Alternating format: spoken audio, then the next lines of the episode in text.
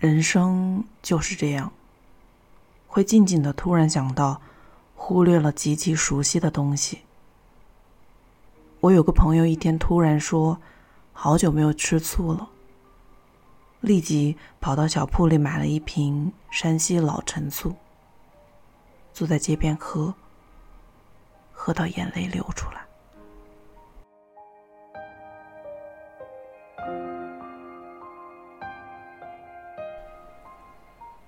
你好，听故事的人，这里是荔枝电台，四八二三一六，我是主播陆离。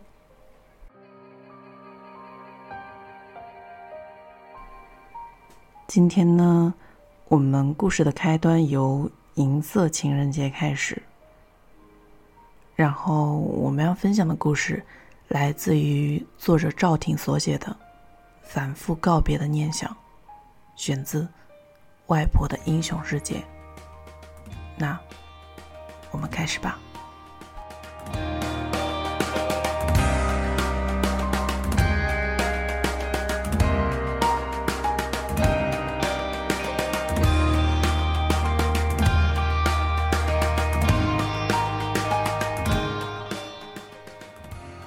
二零一二年银色情人节的时候，我和小曼。准备谈一场不谈房子和车子的爱情。小曼说：“找不到理由和我在一起，但也找不到理由不和我在一起。”我一脸尴尬的拼命吸着可乐，不知道如何回答。你给的回忆太好，像刺青很难。保持微笑，真的我。那时的小曼站在春风里，面如桃花，手里攥着一个钥匙扣，说：“你就讲个笑话吧。”我笑了，咱们就在一起。爱情就是这么简单，真正的爱情除了我喜欢你，你喜欢我，就无关乎其他了。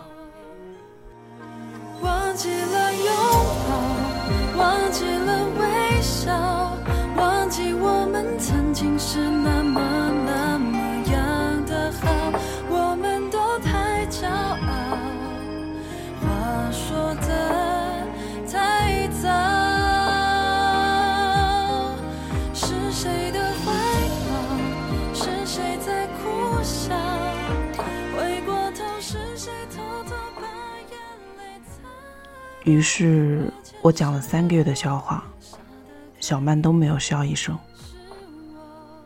当我把这件事情告诉外婆的时候，外婆笑得前翻后仰，假牙就这么掉了出来。外婆塞回假牙说：“你讲一百年，她都不会笑的。一百年的时间，我可以买得起房子，买得起车子了。”这么说来，还不如谈房子和车子的爱情。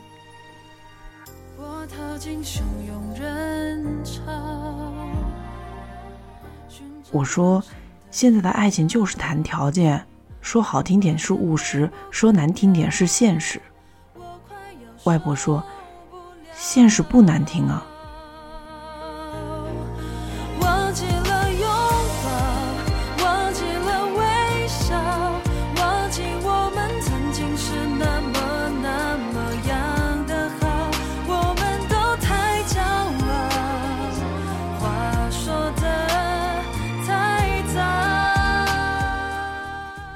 此时，外婆一脸认真的戴着老花镜，一笔一画的在白纸上写着。她说：“在上海的哥哥多年不见了，写一封信给他。”我说：“直接打电话呀。”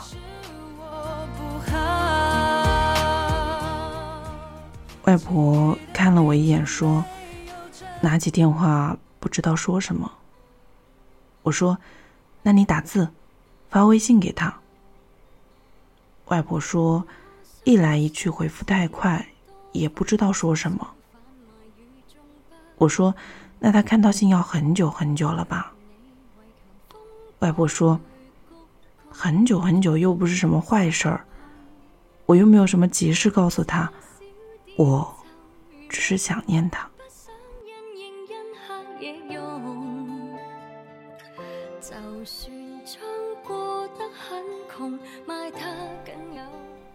是的，想念可以很久，可以很慢，不用这么着急。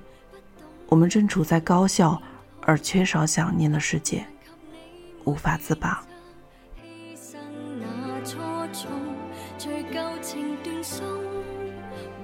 外婆认为，写信可以看到对方的笔记，白纸黑字，清清楚楚的写着。这就像一个人实实在在的站在你的面前。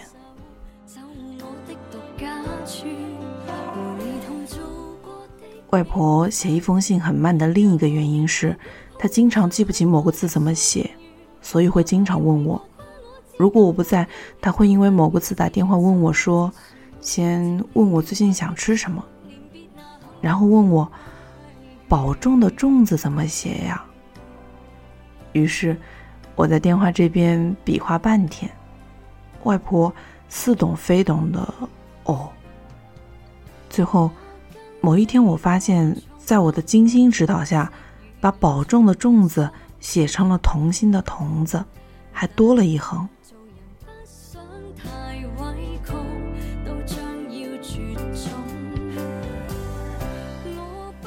为了避免这种麻烦，外婆决定不会写的字去查字典。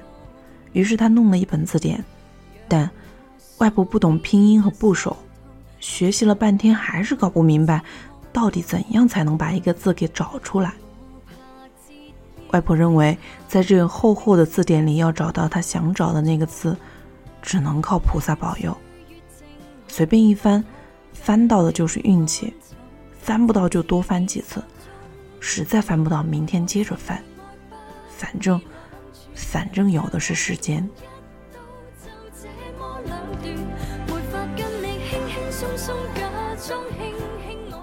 外婆有时候也抽着烟感慨：“找个刺啊，比你找个女朋友还难。”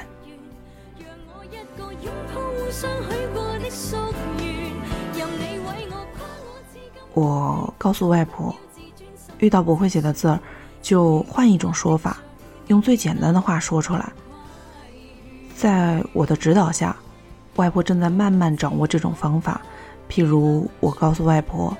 今天晴，就写成今天没下雨；多锻炼就写成多动动；生活如意就写成生活跟你想的一样。外婆想字也不会写，我说那就写成生活要咋地就咋地吧。结果外婆第一字也不会写，她想了想说那就写成生活很好。很好，非常好。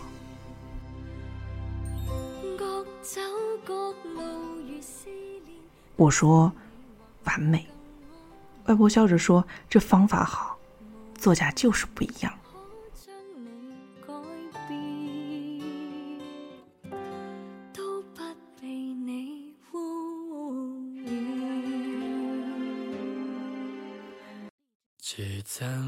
这么久，终于够见你了。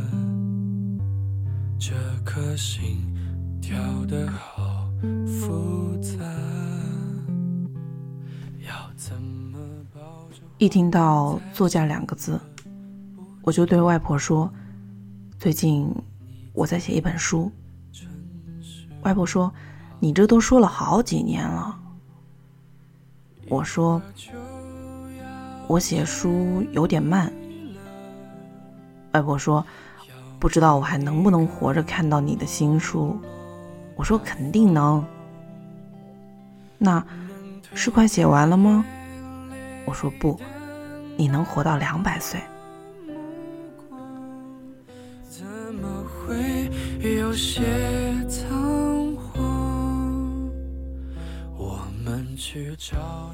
外婆说：“你这借口我很喜欢啊。”外婆写这封信，真的写了很久很久。写一会儿，她就会出去摆弄一下院子里的花草，或者还会出去溜一圈买点菜，或者就打开收音机听会儿别的什么。外婆从春天写到了夏天。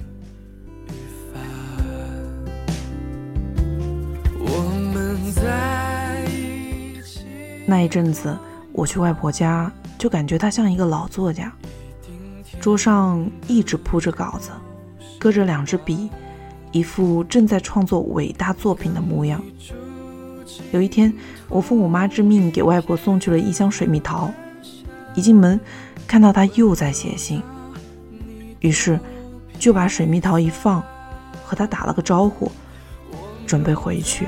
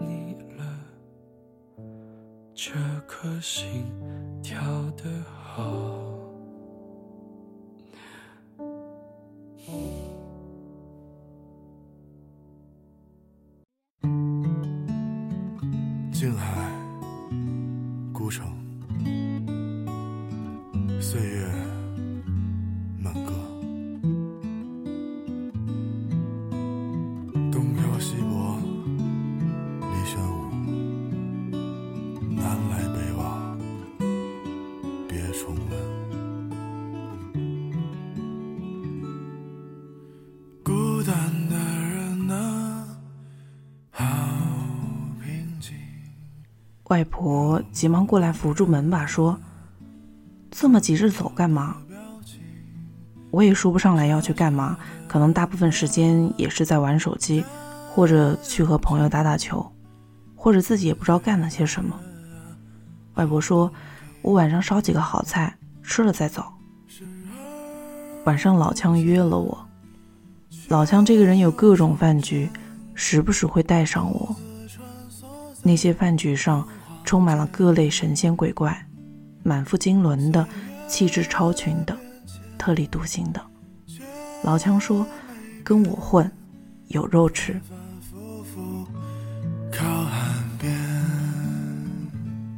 我有时候也会把自己打扮成人模狗样，赶赴老姜的各种饭局。老姜还时不时以老江湖的眼光指正我，说：“你看，你看。”穿的又暴露出你资产不过百的本质。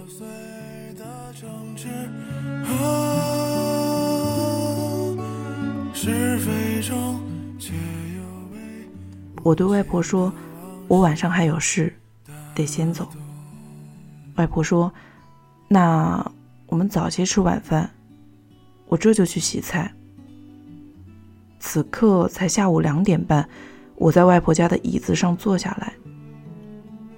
我问：“你的信写完了吗？”他说：“先寄出去，以后想了再写。”我说：“那我坐半小时就走吧。”外婆看着窗外的院子说：“以前，以前你都不肯走出这个院子。”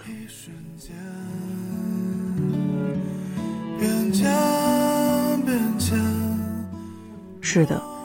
曾经我在这个院子里自制篮筐、自制球门，还用纸团自制了篮球、足球，感觉参加了所有世界大赛，还在南方不多的积雪中堆起过雪人，还和一条大黄狗一起，我把它当做马匹，当做斗士，当做朋友。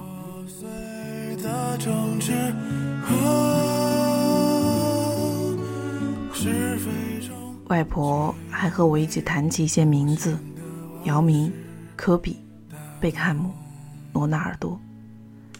她其实和现在大部分看球的女生一样，根本搞不懂。但她曾经和我一起大呼小叫，深夜看球。如果一个不懂的人却假装懂球陪你看球。她不是你女朋友，估计就是你外婆。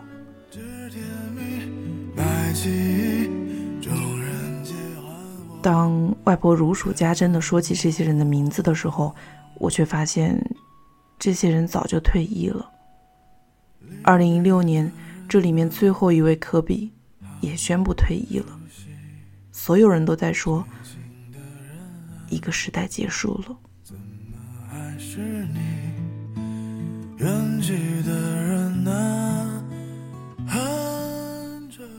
外婆却还在这边津津乐道，一切好像就在昨天，还有触手可及的未来。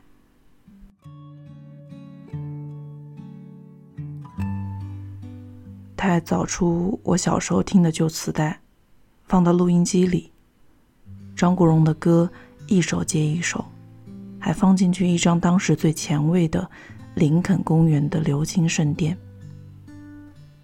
外婆说，那时候我只知道月湖公园、儿童公园，而林肯公园的主唱也于二零一七年的某一天在洛杉矶自杀了。微风过，树微动，夜夜只为花香。我又将时光退回到我第一次谈恋爱的时候。有你在左，我在右，说太多没。我和初恋女友在上海准备去看林肯公园的演唱会，结果买了假票，被骗了钱，我们什么也没有看成。就在五角场附近街头听小哥弹吉他，我们没钱到，舍不得给小哥一毛钱。我和他坐在上海的三号高架线上，一人一个耳机，连着同一个 MP3，看着巨大而庸俗的城市。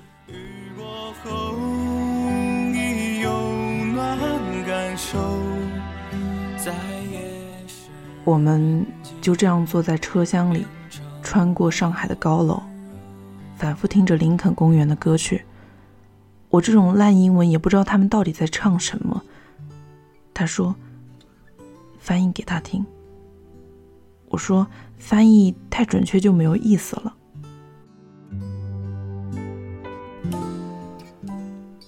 在这个世界上，喜欢的歌都经不起无休止的单曲循环，所以终有一天会换歌换人。换天换地，换你换我，换掉林肯公园的主唱查斯特·贝宁顿。这就像我们大部分人度过的日子，迷恋不过如此。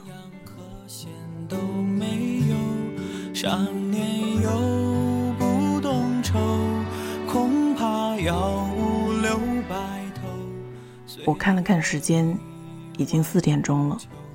我说：“我得赶紧走了。”外婆拿着勺子说：“什么事儿啊，这么急？”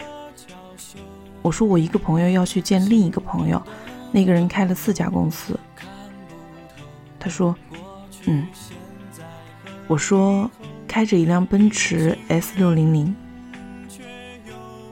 外婆说：“哦。”我说：“当然不止这一辆车，还有一辆宾利。”他说：“哦。”我说，资产少说有五个亿。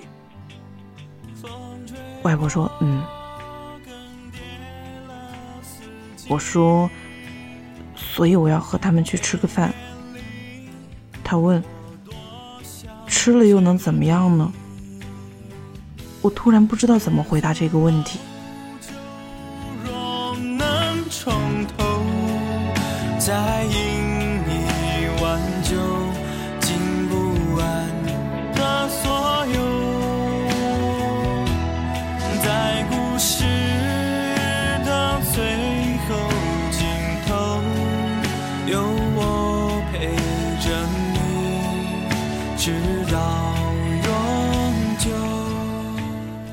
此时，老枪来电告诉我，千万不要迟到，只能我们等王总，不能让王总等你。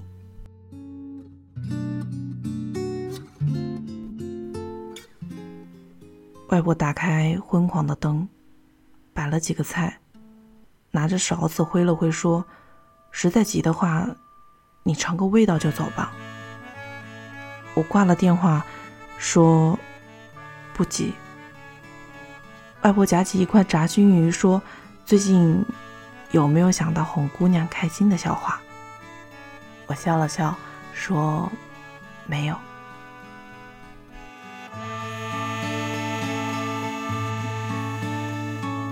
长亭外，古道边，芳草碧连天。晚风拂柳其实，其实那一年，后来小曼告诉我，她一直在笑，只不过没有让我看到。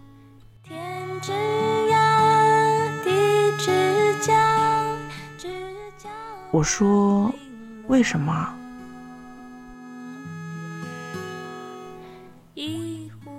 小曼说：“这样她就可以一直听我讲笑话。”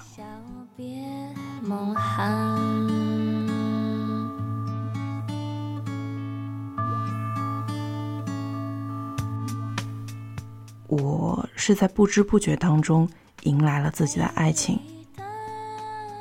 外婆说：“那后来有没有遇到讲个笑话就和你在一起的姑娘？”我说：“没有。”他往我的碗里夹了一块红烧肉，说：“最近要去哪里吗？”哪里也不去。外婆说：“没钱了吗？”我夹起红烧肉，要吃红烧肉，没时间呢。我说：“你最近干嘛呢？”他回：“等我上海哥哥的来信。”他说。到了这个年纪，再简单的东西也学不会了，而再复杂的东西，却已成了习惯。对于一件事、一个人，都是如此。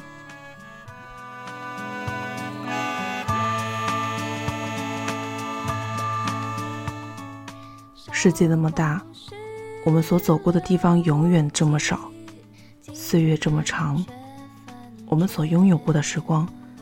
永远这么短。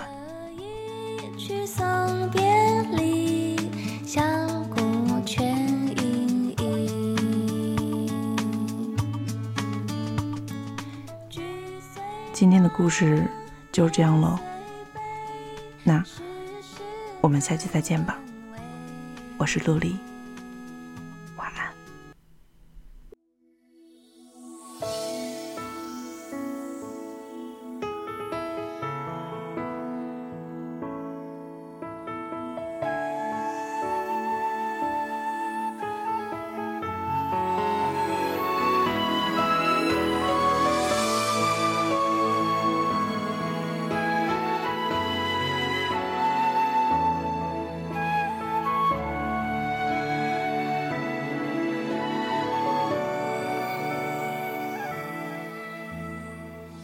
来不及看你最腼腆的笑容，任性的时间却不肯停止转动，总在落幕后才学会如何珍重。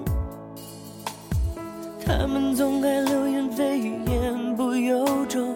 突然我明白你有多孤独惶恐，泪水淹没了，爱要在哪里降落？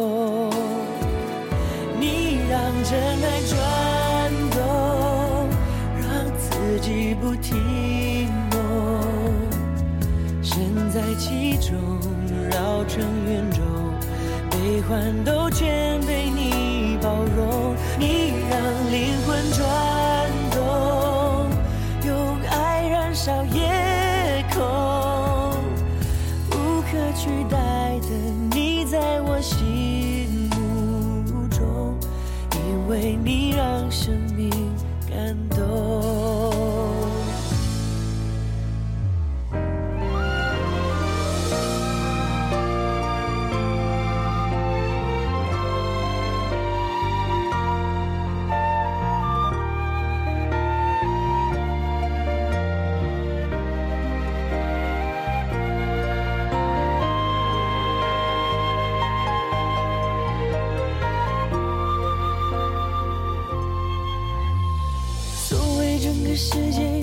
只是你我。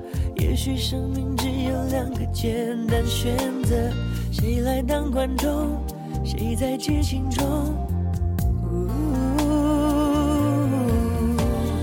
渺小的我因为你而勇敢的梦，但愿我能对着你说你多独特，就在不言中，感谢你一路陪我。